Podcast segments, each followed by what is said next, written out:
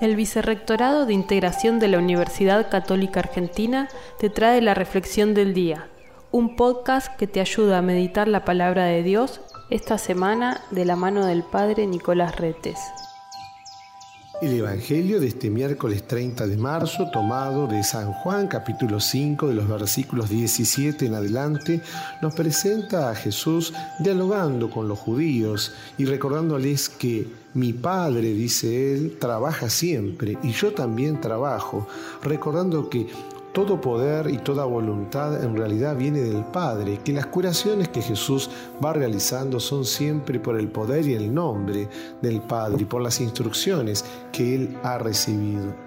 En el centro del Evangelio nos encontramos con esta afirmación. Les aseguro que el que escucha mi palabra y cree en aquel que me ha enviado tiene vida eterna y no está sometido al juicio, sino que ha pasado de la muerte a la vida. Para esto es necesario entonces estos requisitos, escuchar la palabra de Dios, creer en esa palabra y por supuesto poder disfrutar entonces de esa vida nueva que el Señor nos regala, que la podemos em, llamar la vida en gracia, la vida de la gracia de Dios.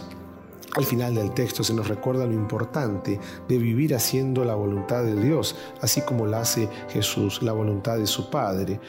porque lo que yo busco no es hacer mi voluntad, sino la de aquel que me ha enviado. Le pedimos en este día miércoles al Señor entonces revisar cómo estamos viviendo nuestro seguimiento a Cristo, si realmente esto incluye, si es solamente de palabra o es con los hechos, con las obras, si realmente nos preocupamos y ocupamos por hacer la voluntad del Padre. Que tengas una hermosa jornada.